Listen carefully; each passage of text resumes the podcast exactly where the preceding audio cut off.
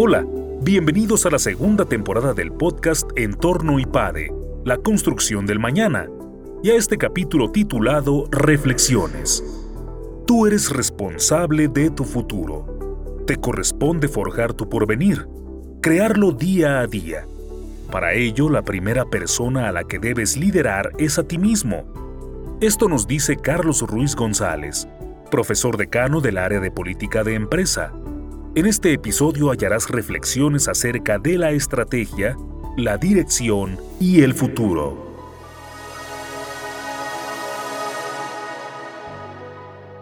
La primera vez que di una sesión de estrategia, hace más de 35 años, me acordé de un pasaje de Alicia en el País de las Maravillas. Alicia va corriendo, llega a una encrucijada y ahí le pregunta al gato qué camino tomar. Y el gato le responde, ¿hacia dónde vas? Y ella contesta, no sé. Y entonces el gato le dice, mira, si no sabes a dónde vas, cualquier camino es bueno. Y así es la formulación de la estrategia. Nos exige decidir a dónde vamos. Y después ya viene la parte difícil de recorrer el camino. Un camino que muchas veces es de subida y con obstáculos. Pero si no sabemos a dónde vamos, estamos en el camino adecuado, sea cual sea, o también podríamos estar en el camino equivocado porque no sabemos a dónde vamos. Hay otro refrán que me gusta mucho, que también es muy útil y dice, si no sabes a dónde vas, ya llegas. Es decir, no tienes por qué seguir. ¿Qué importa? No sabes lo que quieres. La suerte decidirá por ti.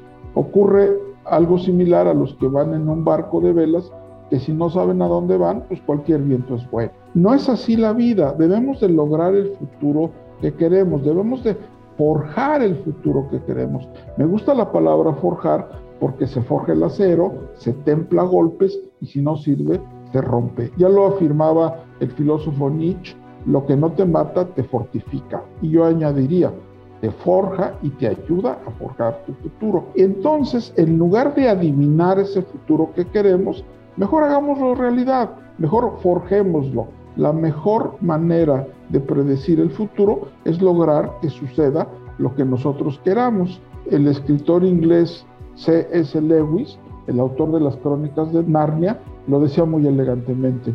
No puedes volver atrás y cambiar el principio, pero lo que sí puedes es comenzar donde estás y cambiar el final.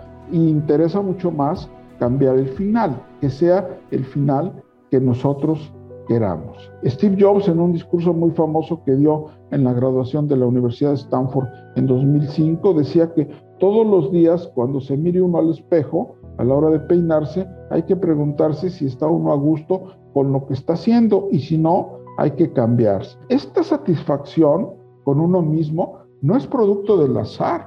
La vida no es una mesa de fieltro verde donde nuestro destino es decidido por un par de dados o por una bolita que va girando en la ruleta.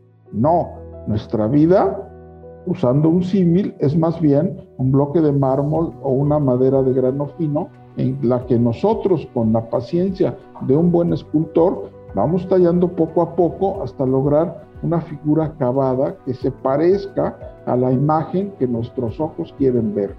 Y si no tenemos claro lo que queremos, si no le damos un sentido a nuestra vida, pues realmente estamos a merced de lo que decida la suerte.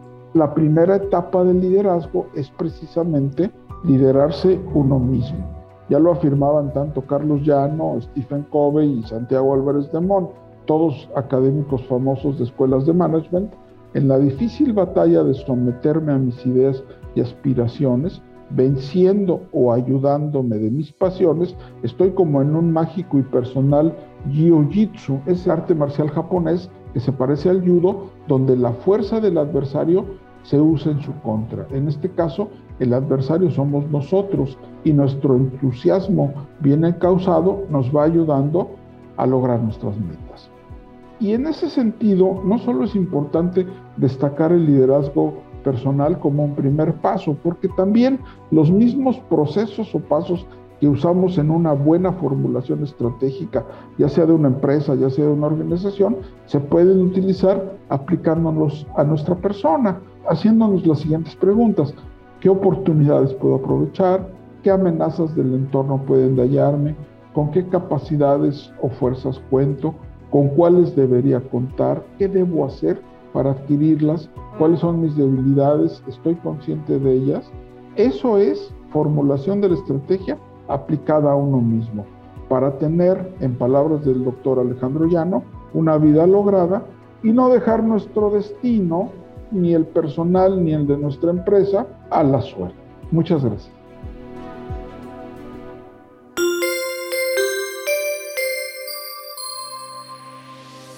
Suscríbete a nuestro canal de YouTube IPADE News Media y visita ipade.mx diagonal blog.